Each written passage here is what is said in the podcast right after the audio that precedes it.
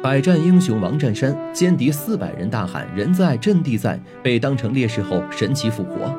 二零二一年六月二十九日，七一勋章颁授仪式在北京人民大会堂隆重举行。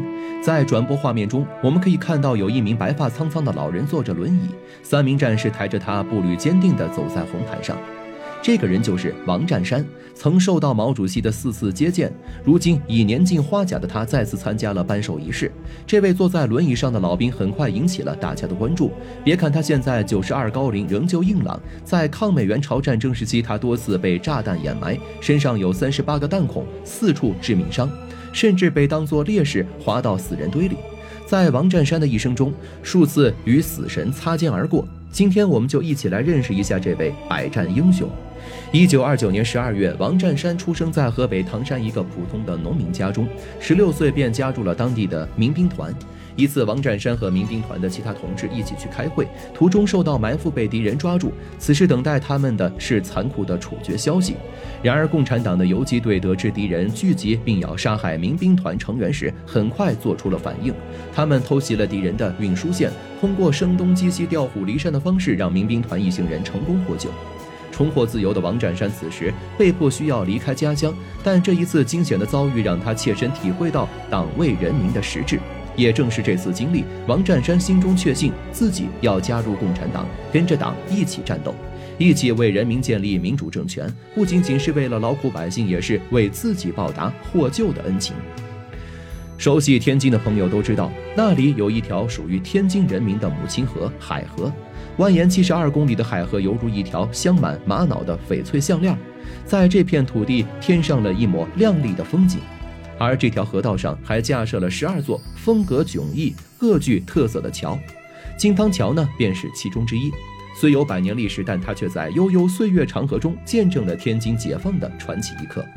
一九四七年，刚满十八岁的王占山成了一名光荣的革命战士，被编在东北民主联军八纵师二十四师。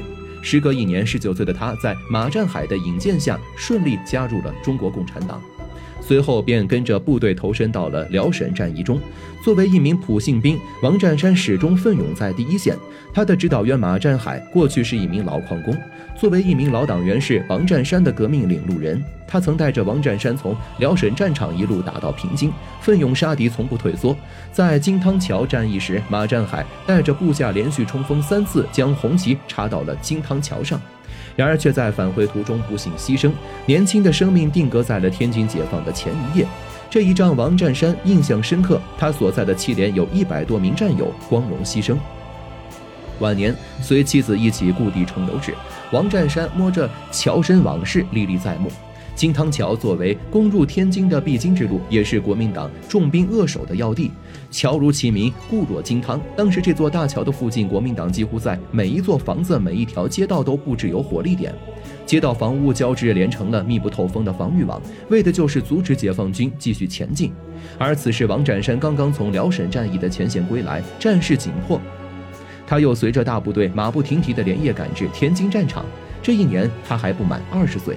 很明显，若想拿下金汤桥，就必须将国民党部队安插在这里的火力点拔掉。王占山所在的七连接到了这项任务后，由连长派出侦察兵，先对敌人的火力分布做了一番摸查，发现火力薄弱处时，他们立刻进行战略部署。面对唯一的通道，我军只能以最硬的攻势冲破敌军防线。在部队向前挺进之时，眼看敌军火力压制越发猛烈，心急如焚的王占山在得到上级批示后，只身扛着炸药包，一边躲避枪林弹雨，一边匍匐着来到敌人一个火力点附近。就在敌人换弹匣火力最弱的间隙，王占山一跃而起，将炸药包投了过去。随着轰隆一声巨响，据点被端掉，大部队也趁势发起了一波猛烈进攻。金汤桥会师作为解放战争中非常重要的一次战斗，名垂史册。一九四九年一月十四日，我军从东西南三个方向向国民党守备军发起总攻。经过一天一夜的激战，二十九个小时后，解放军在金汤桥胜利会师，天津迎来了最终的解放。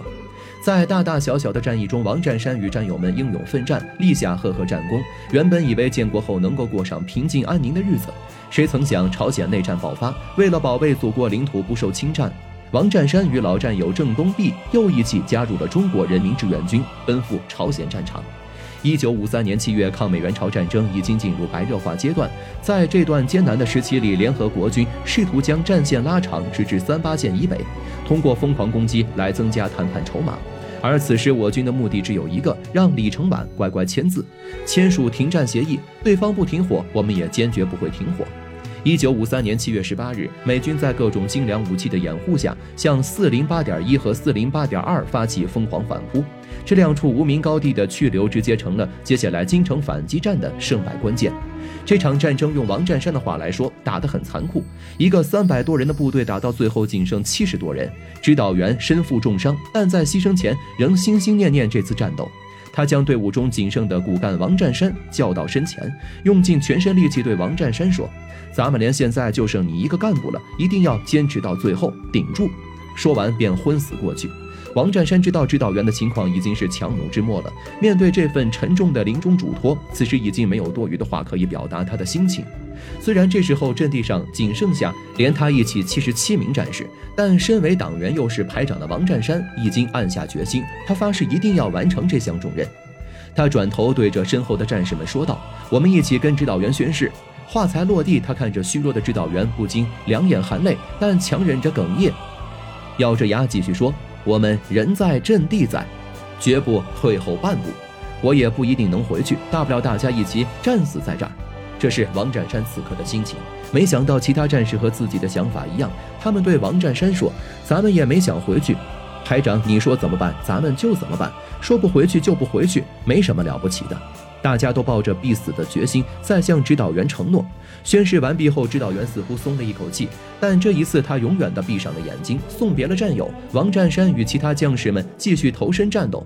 他们抢修被敌机炸毁的战壕，冒着危险到战场上搜寻尸体身上的弹药，准备迎接接下来的硬仗。朝鲜战争中，联合国军仅仅是飞机就出动了三千架次，疯狂的轰炸几乎炸平了所有山头，有的山上都被炸出水来。王占山被炸弹带出出的土埋住两次，幸好战友的抢救下才死。里逃生，此时他身上已经没有一块好皮，多处受伤。即使这样，王占山仍旧带领着战士们坚守阵地，顽强抵抗。经历了噩梦般的四天四夜，他们一共打退敌人两个营，三十八次进攻，歼敌四百多人。当整个阵地剩下十个人的时候，他们终于等来了四百八十六团。王占山又一次被战士们从弹坑里扒出来，此时他的全身有三十八个弹孔，四处致命伤。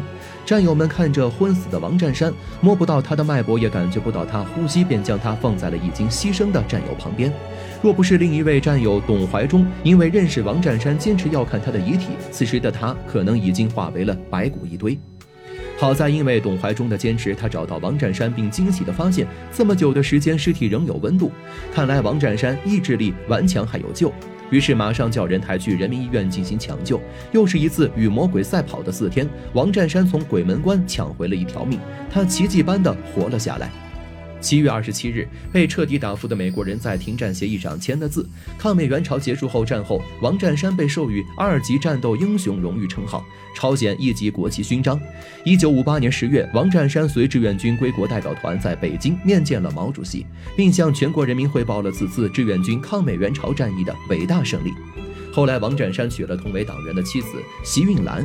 不过，婚后的王占山却总是忙于工作，鲜少顾家，全靠妻子为他撑起身后的蓝天。可以说，在部队待了大半辈子的王占山，跟战士们在一起的时间，比跟自己的儿女待的时间还要多。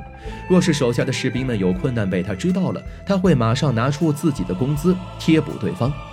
邓彦兵就是受过王占山帮助的一员。那时候他刚入伍一年，父亲却突然离世，家中唯一的经济支柱不在了，丢下了五六个兄弟姐妹，一家人生活异常困难。王占山得知这个情况后，便拿出一千元钱给了邓彦兵。要知道那个时候的一千多，不知道要攒多少年，家里的吃穿用度都是靠妻子的工资，而自己的钱却都拿给困难的士兵用。辛永兰有时虽然生气，但知道丈夫是小家被大家后，便也默默支持着他，从来也不恼不闹。